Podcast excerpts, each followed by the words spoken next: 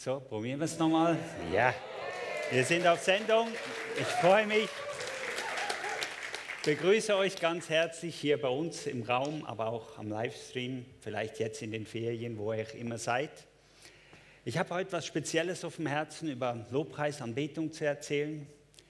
Ich war vor im Oktober in Reading und hatte dort letztes Jahr eine sehr, sehr starke Begegnung mit Gott. Wir waren in der Bibelschule dort und eigentlich am Anfang vom, vom, eigentlich vor der Vorstellung vom Lobpreis, zwei Minuten, kam die Gegenwart Gottes über mich. Ich fing an zu heulen. Das ging eigentlich fast den ganzen Lobpreis weiter. Dann kam der Bill Johnson auf die Bühne. Jetzt dachte ich, jetzt wird es besser. Es wurde schlimmer. Und damit, da, da will ich euch heute reinnehmen. Ich habe einfach ein bisschen Bedenken. Jedes Mal, wenn ich davon erzählt habe, habe ich wieder angefangen zu weinen. Und ich habe einfach gebetet, Herr, wir haben eigentlich zwei gute Leute in der Gemeinde, der Kurt und Matti, die sind dafür zuständig auf der Bühne. Nicht ich, Herr. Okay, ich will nicht ihren Job machen und das ist mein Gebet, falls nicht. Meistens ist es nur ganz kurz und dann geht es weiter. Taschentücher habe ich auch dabei. Let's go. Ich war dort und als der Mann auf die Bühne kam, hat er angefangen zu erzählen, dass er als junger Mann bei seinem Vater im Gottesdienst saß und der über ein Thema gelehrt hat und er dann gesagt hat, Herr, dafür, oh, es fängt nicht gut an, okay, dafür will ich dir mein ganzes Leben geben, das will ich lernen. Und mit mir gingen die Gedanken so durch, ja, jetzt geht es sicher um Evangelisation, große Gemeinde bauen, viele Wunder, Menschen zu Jesus führen, alles gute Sachen. Und er sagt, ich will lernen, Jesus zu lieben, ihn anzubeten. Dafür will ich mein Leben geben.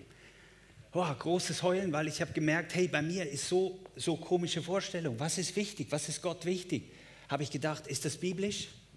Da kommt Jesus, wo sie ihn fragen, was ist das größte Gebot? Gott lieben, mit ganzem Herzen, mit ganzer Seele. Also irgendwie musste ich sagen, stimmt, let's go for that. Gehen wir da rein. Er hat angefangen zu reden, wie er Gott lobt und anbetet. Und da hatte ich mich einigermaßen erholt. Da fängt er an zu sagen und sagt, wenn er betet, dann nimmt er sich, wenn er eine Stunde Zeit hat, nimmt er sich 40, 50 Minuten für Anbetung und den Rest für Gebet. Wieder großes Heulen. Weil ich habe gemerkt, bei mir ist es nicht so. Wenn er zehn Minuten Zeit hat, nimmt er sich sieben, acht Minuten dafür und den Rest für Gebet. Das hat mich einfach so tief bewegt, dass da ein Mann ist. Übrigens, er erlebt auch Zeichen, er erlebt Wunder, er erlebt eine große Gemeinde. Nicht, dass das nicht gut ist und nicht okay ist, aber sein Herz ist, ich will ein Anbeter sein. Das soll mein Leben sein. Ich bin, es kamen noch viele, viele, viele andere wunderbare Statements, die jetzt teilweise auch in der Predigt vorkommen werden. Ich bin heim und habe gesagt, das muss ich umsetzen. Das ist nichts für, für eine gute Theorie. Ich will das leben, ich will das praktizieren. Und da hat mich ein Thema immer wieder in der Bibel auch beschäftigt, und das ist die Furcht des Herrn. Und die Furcht des Herrn ist manchmal so, weiß man nicht, was mit anfangen, was ist denn das? Ich bin auf eine Bibelstelle, da gehen wir auf die erste Folie, gestellt, die ist jetzt die Grundlage für darum, wenn ich über wenn das Wort Furcht des Herrn auftaucht. Jesus ist in der Versuchung und der Satan fragt, er sagt, hey, wenn du mich anbetest, dann gebe ich dir die ganzen Reich vom Himmel, also alle Reiche der Welt, kriegst du. Was spricht Jesus? Matthäus 4, Vers 10, da spricht Jesus zu ihm, geh hinweg, Satan, denn es steht geschrieben, du sollst den Herrn, deinen Gott, anbeten und ihm allein dienen. Habe ich mir mal gedacht, gucken wir mal, was im Urtext steht. Was zitiert Jesus? Jesus zitiert 5. Mose 6, 13. Den Herrn, deinen Gott, sollst du fürchten und ihm allein dienen. Das heißt, Jesus hat sich hier die Freiheit genommen, Furcht des Herrn mit Anbetung zu übersetzen. Ich würde mich das nicht trauen. aber wenn Jesus das macht, bin ich mir sicher, ist gut. Gute Übersetzung, passt sicher. Also ah, wenn du auf das Wort Furcht des Herrn im Alten Testament triffst, ist das ein Ausdruck von Anbetung. Anbeter zu sein mit seinem ganzen Herzen. Jetzt springen wir in einen Psalm. Psalm 34. Wir gucken, wie weit wir kommen. Der Psalm ist von David. Und jetzt am Anfang bekommen wir eine kleine Instruktion, wann das passiert ist. Als er sich vor Abimelech wahnsinnig stellte und dieser ihn wegtrieb und er fortging. In welchem Zeitpunkt von Davids Leben ist das passiert? David hatte Goliath besiegt. Vor dem war er schon berufen worden von Gott als König. Er hatte angefangen zu erleben, Gott besiegt durch mich so einen großen Feind. Er war am Königshof, er war Armeeführer, er hatte eine wichtige Position und merkte so, hey, ich gehe auf meine Berufung zu, ich gehe auf meine Berufung zu. Ich bin schon am Königshof, das ist mein Ziel. Ich, Gott hat gesagt, ich soll König werden. Und dann wird dieser König, weil David so viel gelingen hat, der wird eifersüchtig, versucht ihn zweimal an die Wand zu spießen. Es wird sehr, sehr ungemütlich. David bangt um sein Leben, hat einen Bund mit Jonathan, den Sohn von Saul, gemacht. Und jetzt ist er auf der Flucht, weil er gemerkt hat, dieser Saul will ihn töten. Und wenn du manchmal Angst hast, Angst um dein Leben hast, triffst du nicht immer super Entscheidungen. Er hatte die Idee, ich gehe jetzt zum König der Abimelech, das war der Philisterkönig, gegen den er eigentlich gekämpft hatte und große Schlachten gewonnen hatte, und verstecke mich bei dem vor Saul. Jetzt kommt er dort an, die Knechte von dem König, irgendwie seine Berater, erkennen, wer das ist und sagen, hey, das ist der Armeeführer von Israel. Und ich glaube, jetzt ist noch mehr Panik ausgebrochen bei diesem guten Mann. Plötzlich denkt er, was mache ich jetzt? Eigentlich unsere Tonfeinde haben, bin ich selber zu denen in die Arme gelaufen. Was für eine tolle Idee.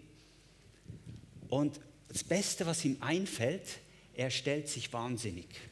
Es heißt, er ließ den Sabber in den Bart laufen, er hat an den Türen gekratzt, er hat sich einfach völlig irre gestellt. Und da hat der König gesagt, du Verrückter, habe ich genug, weg mit dem Kerl. Und Könnt ihr euch vorstellen, was in dem David abgegangen ist? Da war sicher Angst. Aus dem Psalm wissen wir, er hatte Angst. Er hat sich auch geschämt.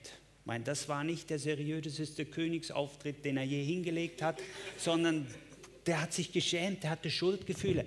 Der hat an seiner, Vision gezweifelt. Der wusste nicht, hey, wie geht das weiter? Was macht er? Jetzt geht der erste, zweite Vers los. Preisen will ich den Herrn alle Zeit. Hier steht nicht, ich fühle mich nach Lobpreis, sondern ich will. Das ist eine Entscheidung. Wahrscheinlich hat er sich nicht nach Lobpreis gefühlt. Ich glaube, wenn ich so denke, was würde ich in der Situation machen? Ich würde einen Gebetsaufruf starten, ich würde allen erklären, was ich für eine schwierige Situation bin. Irgend, irgend so etwas wäre doch die erste vernünftige Idee. David findet es die beste Zeit zum Lobpreis machen. Wow. Jetzt in der Situation. Und ich habe bei mir gemerkt, Lobpreis war so nachdem, also erstmal muss ich meine Sorgen loswerden, dann muss ich das loswerden und dieses loswerden und dann komme ich und bete ich den Herrn an. David hat gesagt, na, hier ist Angst, ich nehme die. Hier ist Scham, hier ist Frust, in dem komme ich und bete ich an. Du bist der Gott vom Durchbruch, Du bist der Gott vom Trost. Du bist der hier bei mir ist, jetzt bei mir ist. Der hat das andersrum gemacht. Der hat nicht gewartet, bis alles gut wird und dann hat er den Gott gepriesen, sondern in den Versuchungen, in den Schwierigkeiten, in dieser miserablen Situation, ich glaube, einer der schwierigsten Situationen von seinem Leben, hat er entschieden, ich werde meinen Gott hier anbeten. Hier in diesen Schmerzen, in dieser Verzweiflung und dieser Unsicherheit will ich Gott anbeten. Das war, er hat gesagt, ich will uns aufs Beste. Was willst du, wenn du traurig bist? Willst du alles verstehen oder willst du um Gottes Trostes begegnen? Wenn du Frieden brauchst, begegne dem Prinz des Friedens. Wie begegne ich ihm? In der Anbetung, in der Lobpreis. Und das hat David hier praktiziert. Und dann das Zweite, beständig soll sein Lob in meinem Mund sein. Er hat gesagt, das höre ich nicht auf, das ist nicht eine Eintagsfliege. Diese Gefühle waren nicht nach einem Tag weg. Er hat gesagt, ich ziehe das durch. Im Herrn soll sich rühmen meine Seele. Hören werden es die Sanftmütigen und sich freuen. Ich glaube, ich habe das bei mir so gemerkt. Schwierige Situationen, Herausforderungen versuchen immer uns selber in Frage zu stellen. Du schaffst das nicht, du bist zu wenig gläubig, du bist zu wenig hingegeben, du hast zu wenig dies, du hast zu wenig das. Sie wollen an unserem Wert, an unserer Identität nagen. Und David hat genau das Gegenteil gemacht. Er hat sich, im Herrn soll sich rühmen meine Seele. So nach dem Motto, der hat gesagt, in dir bin ich schwach. Gibt ja die Bibelstelle, der Schwache spreche, ich bin stark. Wann soll er sprechen? Wenn er schwach ist. Ich bin stark, ich bin geliebt, auch wenn ich mich nicht so fühle. Du bist bei mir, du bist hier bei mir, du bist mit mir, du bist unterwegs mit mir. Und jetzt geht der Psalm weiter. Da sagt er, hier ist er erst über den Lobpreis er. Er alleine mit Gott. Und ich will da heute eine eigentlich eine Betonung drauflegen. Lobpreis in der Gemeinde bei uns super. Absolut dafür. Ist wichtig, ist cool mit anderen Leuten zusammen. Aber David hat gestartet alleine, als es niemand gesehen hat als keiner gesagt hat, wow, ist das ein toller Typ, der betet jetzt sogar an. Ganz alleine für sich hat er angefangen anzubeten und zu loben in dieser schwierigen Situation. Aber er sagt jetzt, erhebt den Herrn mit mir, lasst uns miteinander erhöhen seinen Namen. Dann sagt er, hey, zweite Stufe zünden, zusammen. Ich habe alleine angebetet, Lass uns zusammen anbeten. Und jetzt, was jetzt kommt, ist eigentlich eine große Werbeaufnahme, warum wir anbeten sollten.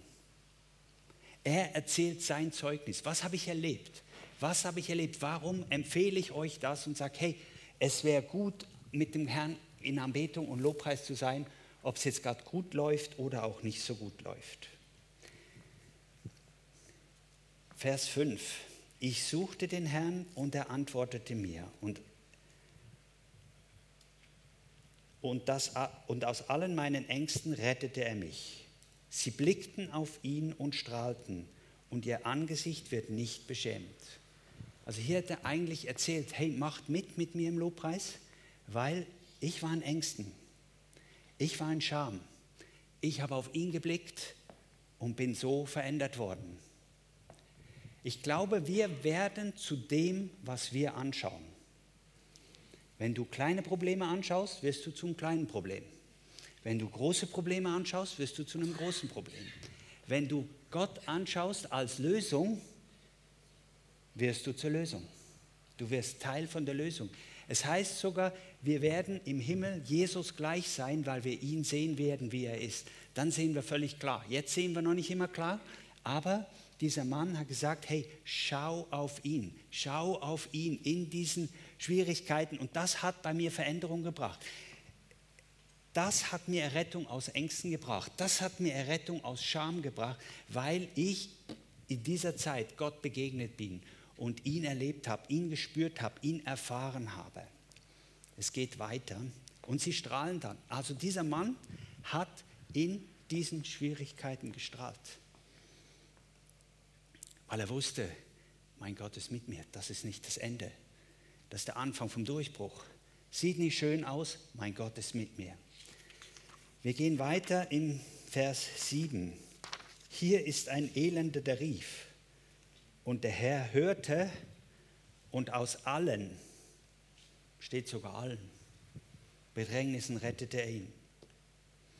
Der Engel des Herrn lagert sich um die her, die ihn fürchten. Jetzt fängt das mit der Furcht des Herrn an. Die, die anbeten, werden auch viel Engel erleben. Die Engel gehen ab. Da passiert was. Wenn du anbetest, geht die geistliche Welt, kommt in Fahrt und befreit sie. Schmeckt und seht, dass der Herr gütig ist. Erinnerung, es war in einer Riesenlebenskrise, wo er angebetet hat. Was hat er erlebt? Er hat geschmeckt und gesehen, wie gut der Herr ist.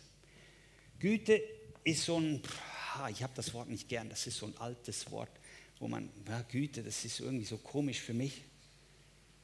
Es heißt gut sein, total gut sein, immer gut sein. Und anscheinend schmeckt man die Güte zuerst, bevor man sie sieht. Also das heißt, erst geht es ums Erleben. Schmecken steht für Erleben, Erfahren, Spüren. Und dann fängt man sie an zu sehen. David hatte noch keine Veränderung erlebt in seinen Umständen. Aber er ist Gott begegnet. Wo ist er ihm begegnet? In der Anbetung ist er seiner Güte begegnet. Aber ist das der richtige Ort? Ist der einzige Ort. Ich glaube, Güte muss zuerst erlebt werden. Und dann wirst du anfangen, in der Bibel, in Sachen zu sehen, wo die Güte ist.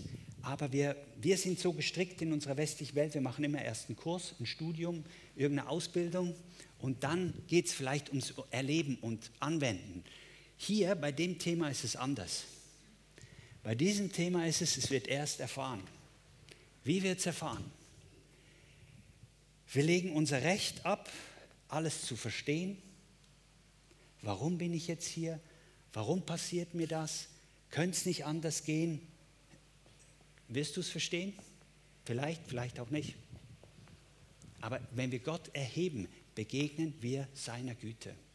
Und ich möchte euch einfach, das ist mein Gebet, dass wir dieser Güte von Gott, dass wir die schmecken, erleben, erfahren, spüren. Wir brauchen das. Wir brauchen nicht nur Theorie. Theorie ist gut. Ich bin für Theorie. Ich mache das gerne. Ich lese auch gerne. Aber wenn es um die Güte Gottes geht, brauchen wir erst Erlebnisse. Wie erleben wir sie? Wenn wir unser Recht aufgeben, Situationen verstehen zu wollen, warum ist der andere mehr gesegnet als ich? Warum bin ich noch nicht dran? Jetzt hat der das erlebt, ich noch nicht der hat einen Durchbruch, ich noch nicht, ich bin in einer schwierigen Situation, ich fühle mich nicht nach dem, dass Gott gut ist. Wenn du hier entscheidest, meine Gedanken lege ich zur Seite, mein Recht ist zu verstehen, Recht jetzt ärgerlich zu sein. Meine Frage, schuldet dir Gott eigentlich eine Erklärung? Er ist Gott, zum Glück nicht wir. Manchmal gibt er eine Erklärung, manchmal nicht, aber ich will mich entscheiden, ihn trotzdem anzubeten, ihn zu lieben, ihm Ehre zu geben. Auch und gerade in diesen Situationen, und wenn du das tust, wirst du auch und gerade in diesen Situationen die Güte Gottes erleben und anfangen, die zu verstehen und zu sehen. Und das ist mega schön. Darum ist es absolut wertvoll, das zu machen. Es geht weiter. Wo bin ich gewesen? Schmeckt und seht, dass der Herr gütig ist. Glücklich der Mann, glücklich. Nicht die Umstände, er, der Mann ist glücklich. Die Frau ist glücklich, die sich bei ihm birgt. Fürchtet den Herrn, also hier geht es wieder um Anbetung. Fürchtet den Herrn, ihr seine Heiligen, denn keinen Mangel haben, die ihn fürchten. Ich kenne keine Voraussetzungen der Bibel, die mit größeren Verheißungen bedacht ist als Lobpreis und Furcht des Herrn. Keinen Mangel, Reichtum, Ehre, Erfolg, Familie, Segen in der Familie, überall. Irgendwie keinen Mangel. Das heißt hier sogar, denn die Junglöwen darben und hungern, aber die den Herrn suchen, entbehren kein Gut. Also auch eigentlich die Stärksten Löwen was sind eigentlich ein Bild für die stärksten Tiere, für die, die am fittesten sind, für die am gewaltigsten sind. Die haben manchmal Mangel. Die, die den Herrn fürchten, die ihm anbeten, die ihm begegnen, die haben keinen Mangel.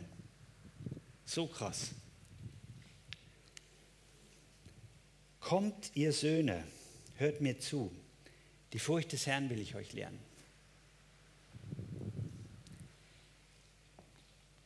Er redet zu Söhnen, Söhnen und Töchtern. Also die Voraussetzung für Furcht des Herrn ist, dass du Sohn, dass du Tochter bist. Und das sind wir in Jesus. Aber wir sollen das wissen. Anbetung ist vorbehalten für seine Kinder, für seine Familie. Und wir sollen auch als, als diese Kinder, wo wir, die wir wissen, wir sind Söhne, so sollen wir lernen die Furcht des Herrn. Nicht als Sklaven, nicht als Diener, nicht als Auftrag, du musst das machen, sondern hey, es geht um Kinder, es geht um die Beziehung zum Vater. Kommt ihr Söhne, hört mir zu, die Furcht des Herrn will ich euch lernen. Wenn du jetzt denkst, hi, jetzt, wenn es euch gut geht, sollen wir den Herrn preisen, wenn es euch schwierig geht, sollen wir den Herrn preisen, dann geht es in den Himmel, dort werden wir ihn noch mehr preisen. Wann kommen wir denn zum Leben? Wann kommen wir zum Leben? Hört sich für mich stressig an. Dieser nächste Vers ist für dich. Wer ist der Mann, der Lust zum Leben hat, der seine Tage liebt, um Gutes zu sehen? Ja, hey, wer will, dass ihm gut geht? Irgendjemand hier, der sagt, okay, wer für mich? Der seine Tage liebt, um Gutes zu sehen. Er sagt sogar hier, hey, wenn ihr wirklich euer Leben genießen wollt, wenn ihr das erleben wollt, wenn es euch gut gehen soll, uns genießen können, weil gut gehen, Erfolg haben, uns genießen können, muss nicht immer das Gleiche zu sein. Dann lern das. Lern die Furcht des Herrn. Hüte deine Zunge vor Bösen und deine Lippen vor betrügerischer Rede. Lass ab vom Bösen und tue Gutes. Suche Frieden und jage ihm nach. Jetzt magst du denken, ja, aber jetzt hast du doch gesagt, Anbetung Furcht des Herrn ist Anbetung. Und jetzt ist es das Böse sein lassen, das Gute tun, Frieden nachjagen, einen Guten nachlagen, aufhören, so schlecht zu reden. Ich möchte euch vorschlagen, dass wir das zusammentun und sagen, in meinem Leben soll alles raus, was Anbetung hindert, was Anbetung dreckig macht, nicht schön macht. Und in mein Leben soll alles rein, was seine Anbetung ihn widerspiegelt, was ihm Ehre bringt, was schön ist, was er gern hat. Und ich glaube, das ist eigentlich das, was Furcht des Herrn ist, zu sagen, hey, aus meinem Leben soll alles raus, die Motivation, damit mein Lobpreis schön ist, damit es ihm gefällt. Wie oft denken wir das, Herr, dann kriege ich den Segen. Der Segen ist nicht schlecht, der Herr will dich segnen. Wir sollten nicht dagegen sein. Der Herr ist dafür, uns zu segnen, also sind wir nicht dagegen. Aber was ist meine Motivation? Was ist mein Herz? Mein Herz soll sein, es gibt so eine schöne Stelle, wo es heißt, fass mein Herz zusammen zur Furcht des Herrn. Das in meinem Herzen. Alles soll raus, was wirklich irgendetwas in meinem Leben, was die Anbetung einfach nicht schön macht. Hast du schon mal Streit mit deinem Partner gehabt, bist hier reingekommen, war es schöner Lobpreis? War gut? Meistens nicht. Ich will das raus aus meinem Leben, damit mein Lobpreis schön ist. Aber wieder, wo fange ich an? Ich fange an in Zerbrochenheit, in Schmerzen, in Schwierigkeiten und komme in dem zur Anbetung. Nicht erst, wenn ich alles richtig mache, dann komme ich. Das wäre auch wieder der falsche Weg. Das ist nicht der Weg. Der Weg ist in der Anbetung ihm Begegnung und dadurch verändert zu werden. Mit diesen dreckigen, schwierigen Sachen, die an sein Herz heranzunehmen, sagen, Herr, jetzt komme ich mit diesen Schmerzen, mit dieser Angst, mit dieser, mit dieser Scham, mit, mit dem, was ich habe hier. Und übrigens, diesen Lobpreis kann kein anderer ihm geben, außer du. Im Himmel haben wir keine Schmerzen mehr, keine Tränen mehr, nichts mehr. Da werden wir ihn in Begeisterung anbeten. Finde ich gut, bin ich auch dafür. Super. Aber diesen Lobpreis, das ist ein einzigartiges Opfer, das nur du bringen kannst und nur du in dieser Situation. Und das hat, das hat diesen David angetrieben. Der hat gesagt, das alles soll raus aus meinem Leben Und das andere soll rein in mein Leben, damit meine Anbetung schön ist, rein ist, heilig ist. Übrigens, wofür war David berufen? Er war berufen zum König. Was war sein Herz? Er war Anbeter. Er hat Anbetung erfunden. Wer hat es erfunden? Hier sind es nicht die Schweizer, auch keine Schweizer Firma. David hat eigentlich Anbetung erfunden. Hat das angefangen zu machen, hat gemerkt, hey, das, so begegne ich Gott. Das ist so stark, das muss ich allen beibringen. Das muss ich dem ganzen, meinem ganzen Königreich beibringen, dass wir kommen und Gott anbeten. Mit Musik, mit, mit Singen, mit Tanzen. Jetzt sagst du, ich bin nicht so ein guter Sänger. Mein Enkel mit zwei Jahren hat mit mir gesungen. Nach ein paar Zeilen schaut er mich an und sagt, kannst du es nicht so gut, Großpapi? Vielleicht ist das nicht meine größte Stärke. Hey, ich will ihm trotzdem singen. Und ich bin so froh, dass bei uns der Lobhaus ein bisschen lauter ist. Da kann ich singen, Vollgas, und es stört keinen, ob es falsch oder gut ist. Ich will ihm singen vom Herzen. Gott möchte, dass wir vor ihm tanzen. Du sagst, ich bin nicht der Tanzbär? Okay, macht nichts. Bring nur ihm daheim. Du kannst die Vorhänge zumachen. Es soll keiner sehen. Du für Gott. Du tanzt ihm, du bringst ihm das. Ein Jubelopfer. Jubeln, schreien. Wir, ich glaube, wir werden bekannt sein in dieser Erweckung. Einfach für Liebhaber Gottes, die ihn lieben.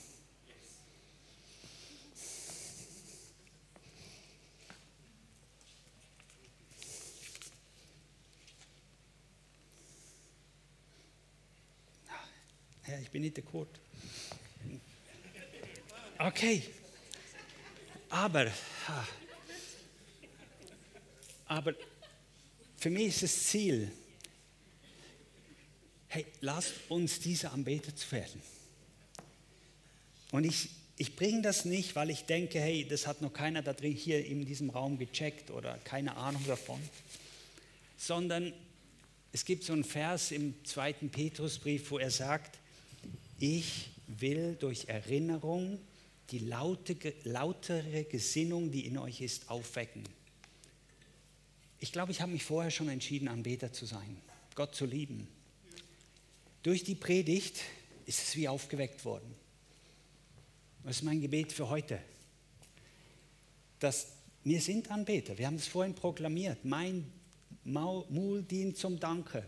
Du hast mich als Arbeiter geschaffen. Das ist mein Leben. Das ist meine Entscheidung. Ich bin ein Anbeter. Das ist unsere DNA, das ist unsere Berufung. Und wir werden die in Ewigkeit ausführen. Lass uns hier anfangen. Und ich habe einfach das gemerkt, das ist das, was, was Jesus auf dem Herzen trägt, was der Vater sich danach sehnt, uns zu begegnen. Er hat eine Riesensehnsucht, uns zu begegnen. Wo? Im Lobpreis. Wenn es gut geht, auf jeden Fall. Ich sage dir, das ist der beste Schutz vor Stolz wenn du weißt, woher es kommt. Wenn du ihm Ehre gibst. Was machen die Ältesten? Die haben eine Krone, die haben Ehre. Sie werfen sie vor ihm vor die Füße. Wenn es gut läuft, hey, lass uns ich Ehre und Anbetung geben. Wenn es nicht gut läuft, trotzdem. In der Zeit, wo ich die Entscheidung getroffen habe, ging es mir sehr gut. In den Monaten danach, am Anfang auch. Und plötzlich sind ein Haufen Schwierigkeiten aufgetaucht und ich hatte super, danke vielmals, ich hatte super Gelegenheiten, das zu üben. Es ist mir nicht immer einfach gefallen. Es war manchmal ein Opfer, aber ich glaube, ich bin Güte Gottes begegnet, wie selten. Okay, let's go.